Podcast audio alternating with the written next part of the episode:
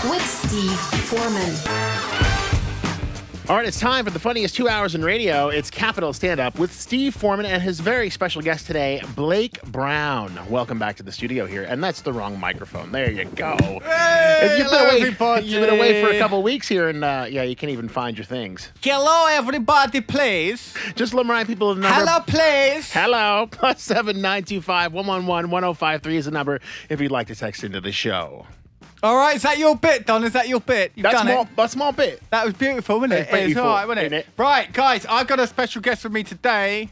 Uh, this young gentleman, his name is Blake Brown. Say hello, Blake Brown. Hello, how's it going? Good. He is also from the US and A, right, from the Americas. So I'm actually in a room with two Americans here. How- Oh my God. Okay, now, before we get started, I don't think there's enough room for your 10 gallon cowboy hats Uh-huh. in this room, okay? I don't think we've got enough room for you to just start one of your rodeos, okay? it's just gonna make a big, all right? I don't think, I don't, and I don't think we have enough time for one of your lectures about uh, democracy, Okay. okay? While we're all sitting here in our kind of desert combat uh, uniforms. Yeah, but Don't okay? worry, I also left my guns outside too. Okay, good. No guns, please. No guns. So there we go. Yeah. This is exciting. Two two uh, Yankee Doodles in, uh, at once. So, Blake, what state are you from? I'm from California. Oh, from California. Yeah, I know. Oh, yeah. Why am I in Moscow, right? Right. Yeah. that's, that's the question everybody asks. Yeah. Yeah, tell us a bit about yourself, Blake. What's going on? Why the hell would you leave California, which still has this mythical quality, I think, to most people? And why would you come to Moscow? What's the story, dude? Um, well, you, well, you see, the thing was that I, I got a I got a useless degree, and so uh, That'll be it. Okay, that's Ah, Yeah, yeah, And next, basically. uh, what's the next question? Yeah, no, yeah. So you know what? I, I graduated working in an office job, and uh, basically the idea was that uh, I could I could make a bunch more just for speaking my native language by coming to Moscow. So why not? yeah. What was the degree? Linguistics.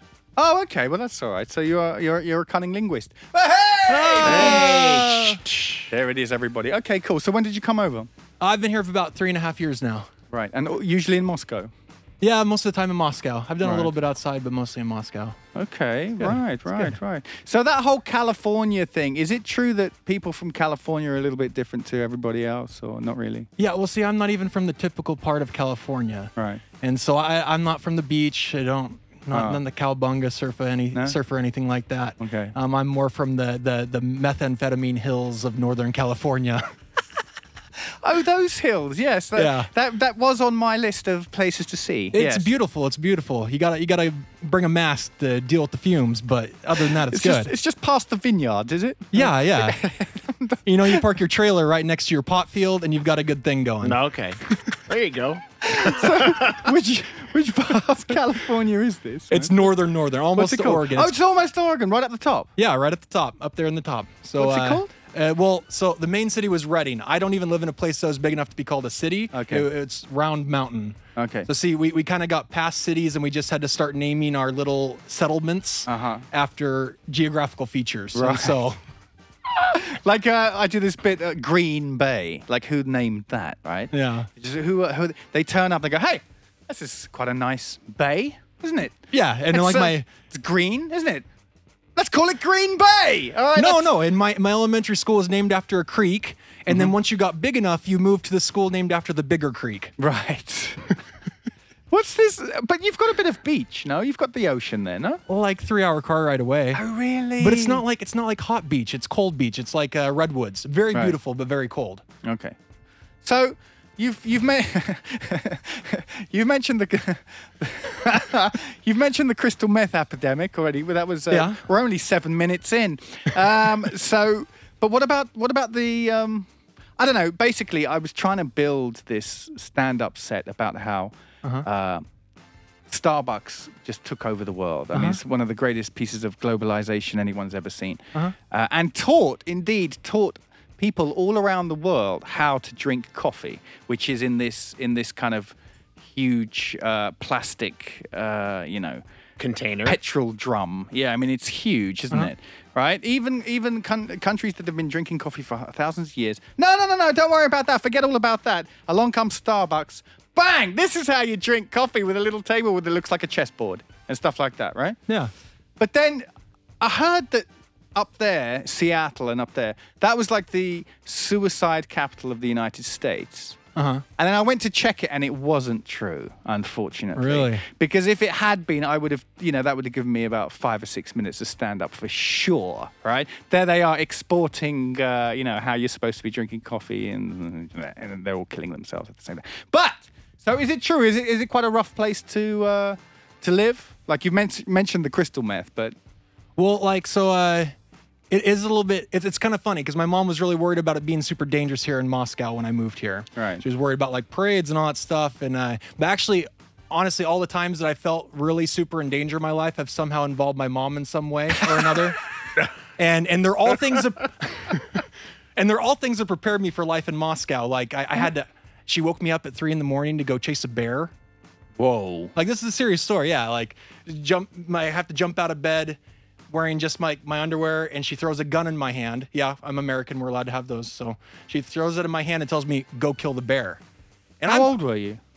Oh, I was like 21, 22. Oh, okay. Yeah, Alright. yeah, Yeah. You know, she told me that like I was supposed to go wrestle it or something. I guess, but Yeah, it's not like you were 11 or. she's like go get eaten by the bear. Yeah. oh my god, did you you went and chased the bear? Yeah, away? I went and chased the bear off. She had to go because it, it attacked our animals. I grew up on a farm, and so it attacked our animals, ripped one of the full-size pigs right out of the pen. So she was dealing with the pig. I was chasing the bear through the forest. Well, it's perfect preparation because you know, as as we know in Russia, bears just walk the streets Everywhere, yeah, everywhere. yeah. Yeah. No, see, that's that's funny because uh, I had more experience with bears in uh, in California. that's why we that's why we need you here. Yeah, There's it's bear- great. There's bears. That's bear what man. all my all my neighbors they kind of like call me up whenever they have bear problems. Right, he's an experienced hand at chasing off bears. chasing off bears. All Mm-hmm. right, so Oh, there I we can't go. do that. I can't say that. I can. I know anything about bears. I mean, of course, every American has a gun, but we've all got them. Not here, obviously. yeah. Well, speaking of guns, you know, I went to a shooting range for the first time in a few uh, ever a few weeks ago, and uh, you know, it was pretty interesting. Um, yeah, great. You know, I, I- I don't really understand how you can get kind of get excited about it though. That's the thing. People You ever seem to you get ever been exci- shot at before? Uh, I'm not asking if you want to try. I'm just asking like it brings a little bit more excitement once you've actually been shot at. Are you telling me that bear had a gun? The bear didn't, but Yeah. my neighbors who had their own pot field did. They shot at you. Yeah, I've been shot at before. You've been shot at. yeah, trying to bring Christmas gifts to them. Christ See, Almighty. I said not normal California. No, it's not, is it? Where's the nearest city to you then? The, the major city, Oregon. well, it's not even a major city, but uh, so so that the actual city it was about hundred thousand people, I think, was Reading. Right. The next the next major city was either Sacramento or Cal or uh, San Francisco. Okay. So Sacramento is to the north of California as well, is it? Uh, yeah. So Ish. people that are from like northern Northern California that, that qualifies, but uh, San Francisco we don't really consider that super Northern California. Okay, I gotcha. I gotcha. I gotcha. Yeah, we're, we're very biased about. Right. our So you're, you're divisions up of in that California. top left corner, basically. top right? middle, Top middle. I right right at the end of the big valley up there, right in the mountains. Okay. All right. So you don't really, you don't, you don't feel yourself eh, this kind of stereotype I have of Californians of just like you know, it always in the sun and surfing and going whatever, dude, and all that kind of stuff. Not, not not the whatever dude, but you know it was good weather. That was that was probably one of the biggest things. So uh, eh, where I lived, we'd maybe have like nine ten days of snow a year. Right. Where here it's like nine ten months. Yeah, yeah, yeah. and so yeah. that's that's kind of that's kind of been one of the biggest shocks for me but uh So you're a farm boy. a little bit a little bit Wow. real farmers wouldn't consider me a farm boy but people from a city they they, they they i say i have like horses and cows and chickens Right. and stuff growing up and they're like wow Yeah. Okay. Right. I see. I see. What about you, Don? What's been going on, man? Have you been keeping control while I've been away? uh, no, absolutely not. Actually, No? no. It's, it's it's been absolutely out of control since you've left. Yeah. Well, uh, that's These- to be, you to know, be that's- expected. I think. yes. exactly. That's why we That's need. That's why we to- need to be here. Be expected. Right. I see. Well, uh, I tell you a funny thing that happened to me the other day. Right. Have what? Uh, I went. I went to buy some lamb. Right at the market. Right. I live near the big market. Okay. and uh, it's much more it's much more interesting buying stuff there than it is just a boring old supermarket, right? So I need 500 what is it uh, grams of lamb. I've got got my Jamie Oliver uh, recipe, okay? And I asked the guy, right? I want 500 grams of uh, lamb. He's there, like. like a proper like a proper store where he's chopping all the meat and everything like that. And uh, and then he's chopping at this leg, and he's going, "It's going to be more like 600. Is that okay?" Just like this little subtle upsell, right? And I'm so tired of it now. The re- I said to dude, "No, I asked for 500. You said it would be okay. Oh, it's going to be like 600." Then he keeps chopping. You know what he said after that? He said, What? It looks like it's going to be more like 700. Is that all right? I'm like, dude, the recipe says 500. Jamie Oliver says 500. Who am I to go back on what J- Jamie Oliver says? The guy's practically a god, isn't he? I mean, is he a Yeah. Mm-hmm. billionaire yet? Is he a billionaire yet? I'm sure, I'm he sure. will be soon if he's not, right?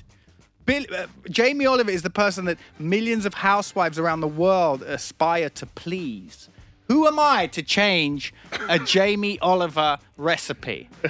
I said, dude, I want 500. All right, 500 is what I said. And I just started kind of mumbling F's and C's under my breath, if you know what I'm Yeah, saying. Oh yeah. And there's a couple of guys standing there, and they can see they've got, they've rubbed me the wrong way. Do you know what I mean? But I'm just like, God. Now you would say it's up to me. Either I take it for what it is. I'm in a market, so there's going to be upsell and and kind of uh, mm, uh, haggling and everything. But on the other side, I'm just so sick of the upselling. You know what I mean? And uh, I don't know which way to go. What What do you think? I mean. Is it? it, it I take. I, I have to. take it comes with the territory, kind of thing. Do you think, or what? Or am I right They- to just get really annoyed with them trying to sell me more lamb that I need? No, they always do the upsell thing to me, but usually with vodka. Oh yeah. Yeah. What happened? It's just like, oh, well, uh, yeah, I'll take the one liter bottle. And they're like, no, no, no. You do not want one liter. You're very, very big American. Yeah, oh, it's not going to be enough to take you down. Yeah, it's going to take more vodka. Yeah. You need three at least. Have good, ve- very good party. Have you had a, a big old session, a vodka session with some Russians while you've been here? Have Well- they, they've seen you. The, th- what people can't see is Blake is a very big guy, six foot six. Have they tried to like take you down with vodka? Well, so I, I went to a, cus- a couple of uh, Russian weddings. Oh, And so, uh, so some of the guys, some of the guys there thought it was incredible fun to uh, see how much, see how much the American could take. You know. Yeah, yeah, yeah. Yeah. That's a common, common, common thing. All right, listen, I got to go to a break, guys. When we come back, we're going to have more of Capital Stand Up with Steve Foreman and special guest Blake Brown. Just to remind you the number, plus 7925 111 1053. If you'd like to text in, we'll be right back after this. Don't go anywhere. Capital Stand Up with Steve Foreman. I tried hard to make